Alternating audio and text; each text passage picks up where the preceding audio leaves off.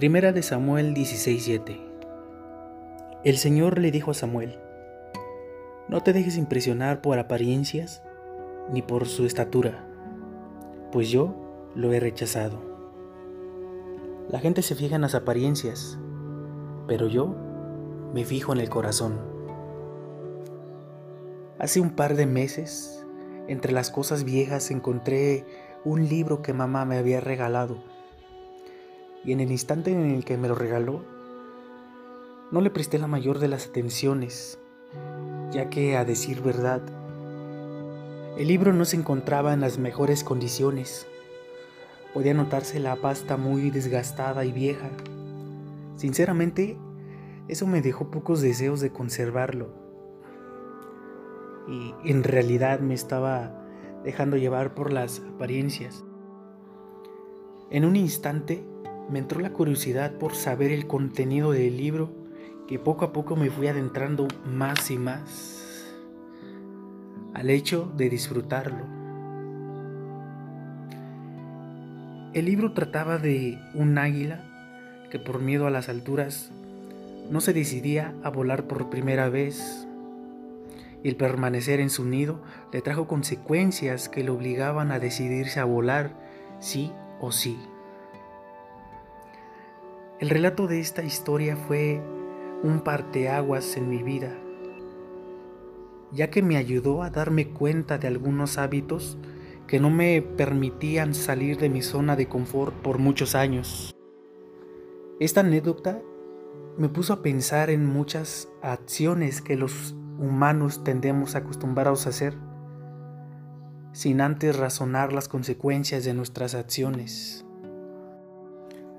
En primer lugar, yo me dejé llevar por la apariencia del libro, solamente porque no cumplía mis expectativas visuales, sin saber que en un futuro me encontraría con él nuevamente.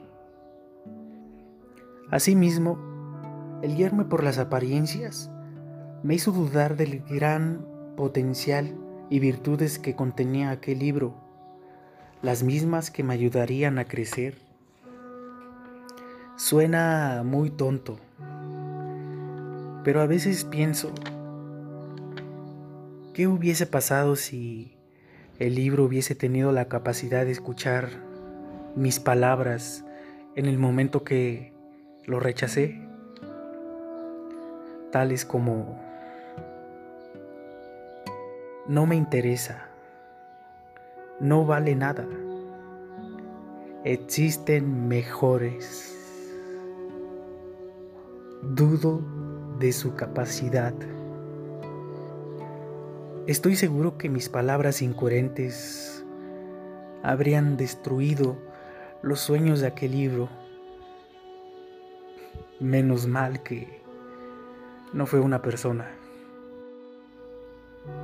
Pienso también en aquellas personas que fueron como un libro sin leer.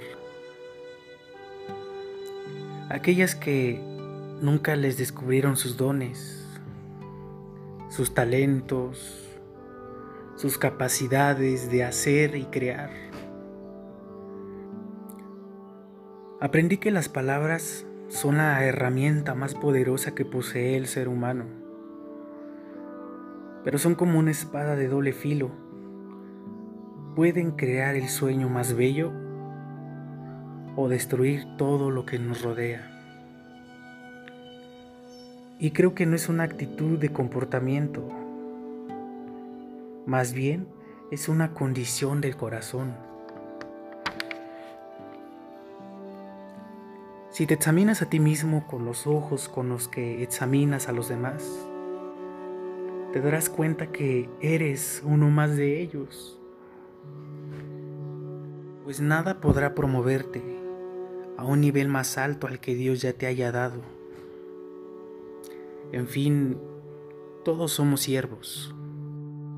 La actitud que Jesús tomó al elegir a sus apóstoles no fue por escuchar recomendaciones de boca en boca por las personas o por descubrir que tuvieran un gran historial que los acreditara como las personas mejor capacitadas para poder seguirle. ¿Alguna vez has escuchado aquella frase que dice que debajo del lodo puedes hallar diamantes? Pues nunca los vas a encontrar sobre el lodo. Tienes que buscar, tienes que escudriñar para poderlos hacer tuyos. Relativamente, no te dejes guiar por las apariencias. Da la oportunidad a aquellas personas que Dios ha puesto en tu camino de ser así, estás rechazando los dones que Dios ha puesto en tu camino para ayudarte a crecer en tu iglesia, en tu empresa o en X organización. Sin duda creo que todos tenemos derecho a una oportunidad, tan solamente una. El libro de Romanos nos enseña que dentro de una iglesia o X organización, quienes lo conforman son parte fundamental, porque cada persona tiene diferentes dones y esos dones son los que ayudan a crecer a la misma. Pero si tú te posicionas en una actitud egoísta, harás que personas se alejen de ti y al mismo tiempo se irán lastimadas. Jesús nos enseña a ver el corazón de las personas y no dejarnos guiar por las apariencias engañosas. Entonces, ¿cuál es la raíz del problema?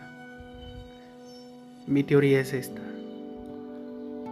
Personas que están bajo un liderazgo mayor que el que ellos conllevan comienzan a ser comparadas en lugar de ser motivadas. Todo es un proceso. Detrás del efecto hay una causa. Pero personalmente me quedo en centrarme en ver el corazón de las personas, tal como lo haría Jesús. Gracias por haberte quedado hasta el final de este episodio. En la descripción estaré dejando mis redes sociales para que puedas escribirme. Para mí será un gran placer.